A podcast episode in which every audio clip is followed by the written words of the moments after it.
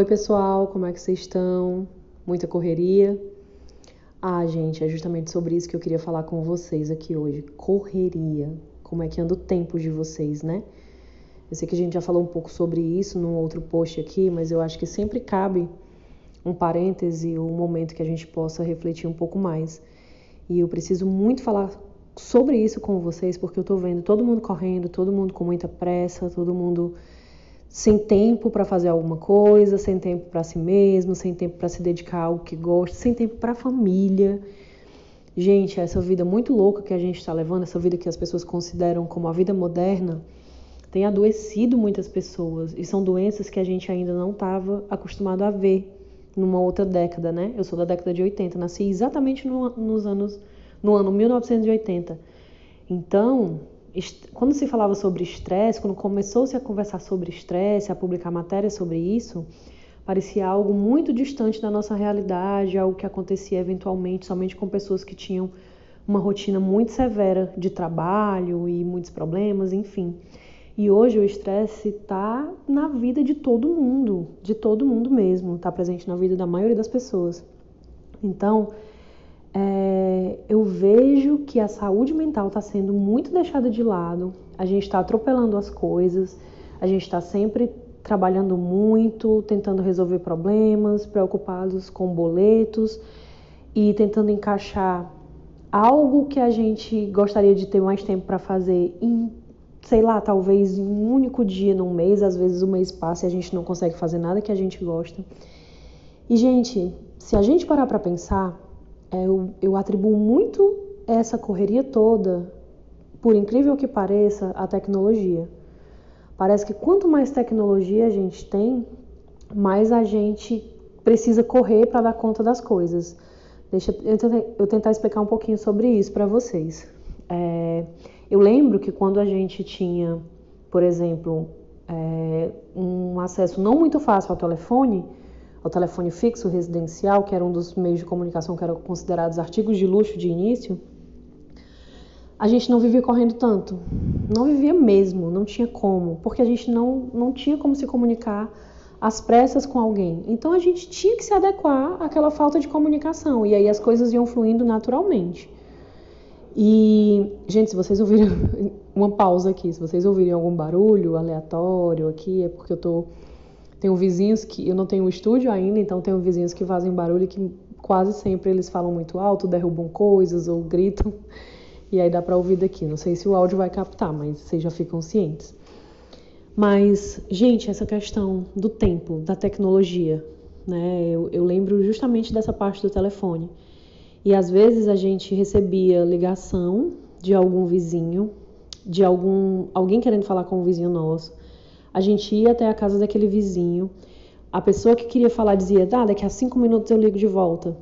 Era o tempo que a gente ia até a casa daquele vizinho de alguém que morava próximo, chamava a pessoa e a pessoa ficava aguardando a ligação para passar algum recado importante ou para matar a saudade de alguém que estava longe. E a gente se contentava com aquele mínimo de comunicação de uma maneira que a gente demorava a falar, mas quando a gente falava com as pessoas que estavam distantes, a gente tinha muita qualidade naquela conversa por mais rápida que ela fosse, a gente valorizava muito aquilo ali, porque era um momento que a gente tinha, mesmo que à distância, com as pessoas que a gente amava.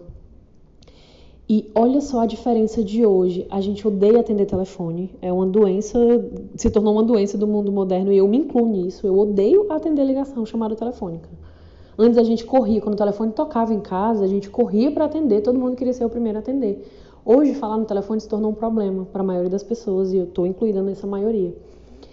E hoje a gente tem o acesso à comunicação muito fácil, muito rápido, muito prático. Mas o que, que a gente faz com esse acesso? A gente não valoriza.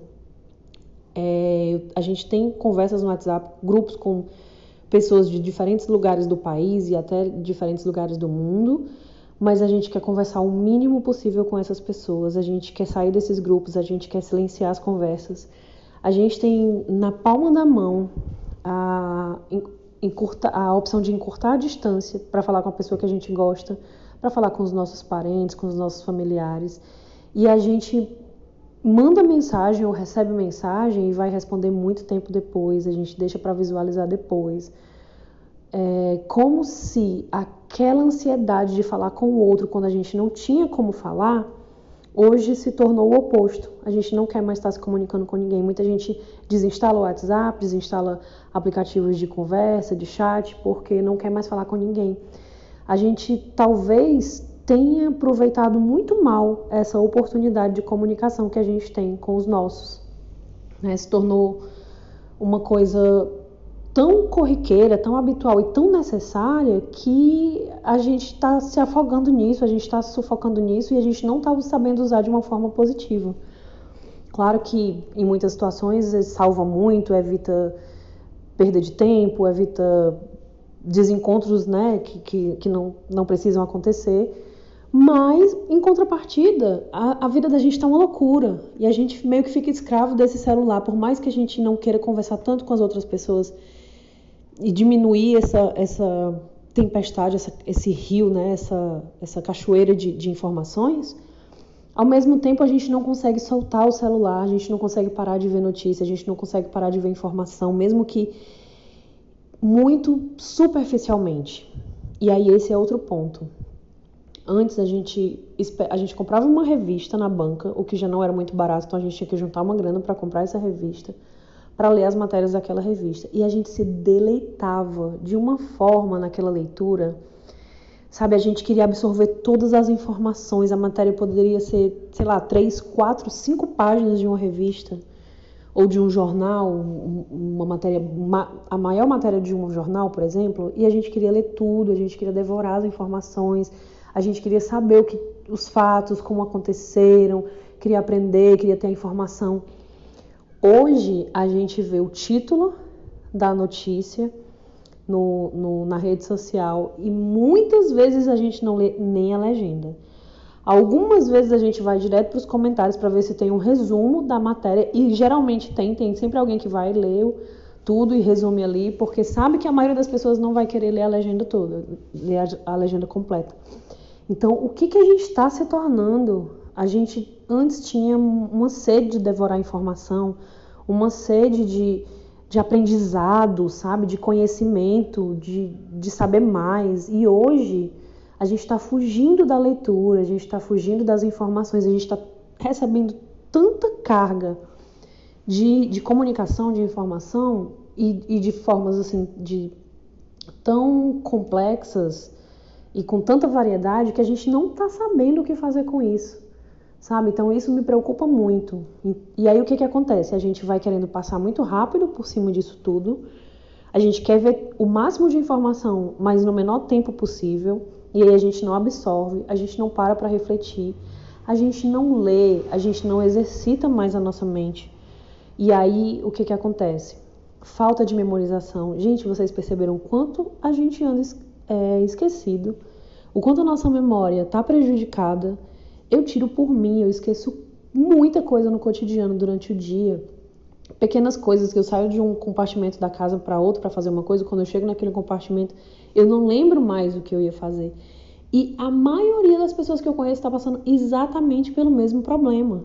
Porque a nossa mente está tão cheia, tão cheia, tão cheia de informação. Imagina um computador muito cheio com toda a memória dele lotada e ele não está mais conseguindo trabalhar e ele precisa e ali tem muita informação que não faz mais sentido continuar ali, mas a gente não deleta.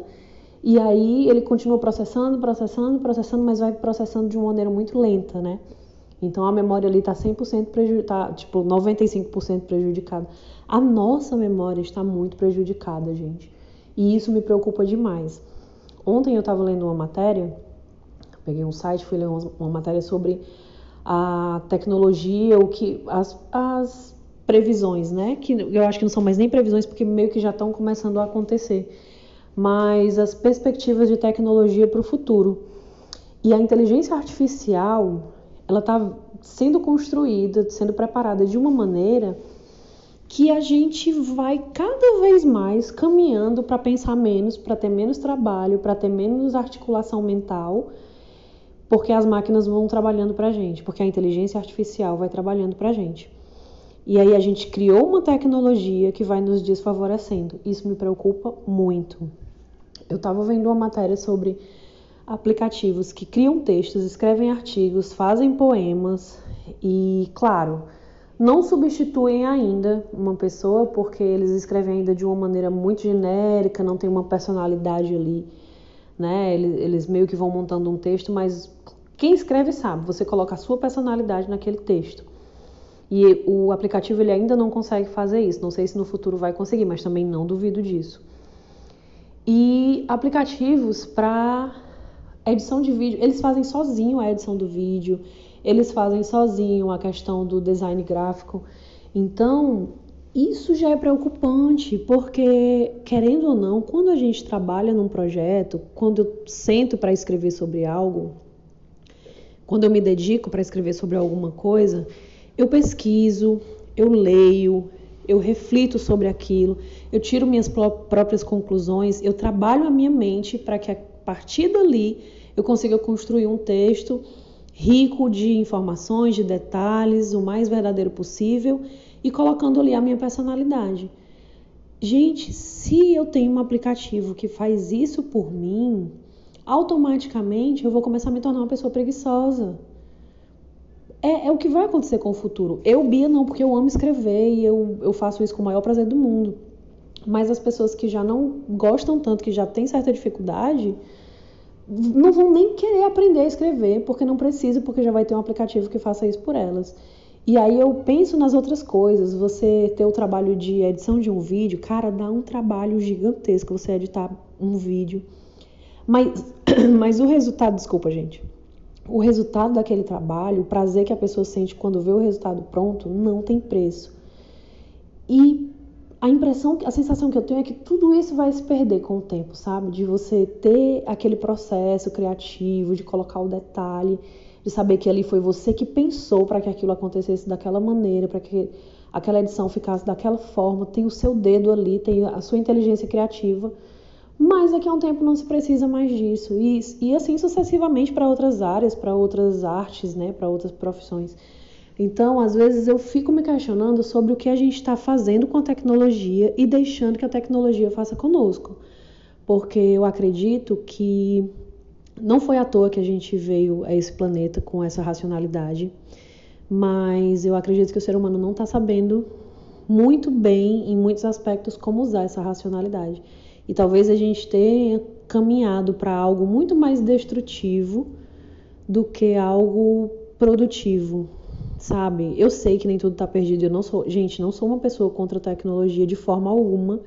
Eu dependo muito da tecnologia, inclusive, e eu peço muito que ela se aprimore cada vez mais. Mas o que eu não queria ver acontecer é que a gente se deixasse dominar pela tecnologia sem usá-la com inteligência e que a gente não perdesse a nossa maior essência, que é a essência de ser humano, de criar, de pensar, de questionar, de refletir, de falhar muitas vezes, porque é natural do ser humano falhar, errar, cair, bater com a cabeça, mas repensar e recomeçar e construir a partir dessa, dessa, desse ciclo, né, que nos traz grandes experiências, algo muito maior. Então, eu queria deixar essa reflexão com vocês. Eu sei que ficou gigantesco esse episódio, mas eu, eu penso que é algo necessário que a gente reflita que nós não sejamos tão escravos dessas, dessas tecnologias, das mídias sociais, que nós não sejamos tão escravos dessas relações superficiais que a gente está criando e que a gente tenha mais essência, que a gente tenha mais calor humano, mais proximidade com as pessoas, principalmente com aquelas que a gente ama, que a gente possa parar para ouvir verdadeiramente, não acelerando um áudio, porque a gente não tem paciência para ouvir o que o outro nos está contando né? Então, sabe, esses mecanismos de fazer tudo muito rápido, a gente não consegue. Gente, isso é muito forte. A gente não consegue ouvir um áudio de uma pessoa sem acelerar esse áudio. Por quê? Por que, que a gente não pode mais parar para ouvir alguém? Um desabafo, uma mensagem, uma informação, ou até uma história engraçada, uma boa conversa com um amigo? Por que, que a gente está sempre correndo? Para onde é que a gente está indo com essa correria toda? Eu todos os dias me faço essa pergunta. E aí, quando eu me dou conta que eu também estou nesse fluxo de correria, eu tento desacelerar. Eu tento ir aos poucos desacelerando. É muito difícil. o cotidiano do, do mercado, do trabalho, da gente ter que dar conta da vida lá fora, da gente ter que dar conta da vida dentro de casa, da, dos problemas familiares, de tudo, todas as coisas que a gente tem que resolver, realmente não é fácil, mas a gente precisa refletir sobre para onde a nossa vida está indo. Essas relações muito superficiais, a gente não ter paciência de escutar, não parar para responder e já atropelar a informação, sabe? Deixar a pessoa dois, três dias esperando por uma resposta. Será que isso é realmente saudável?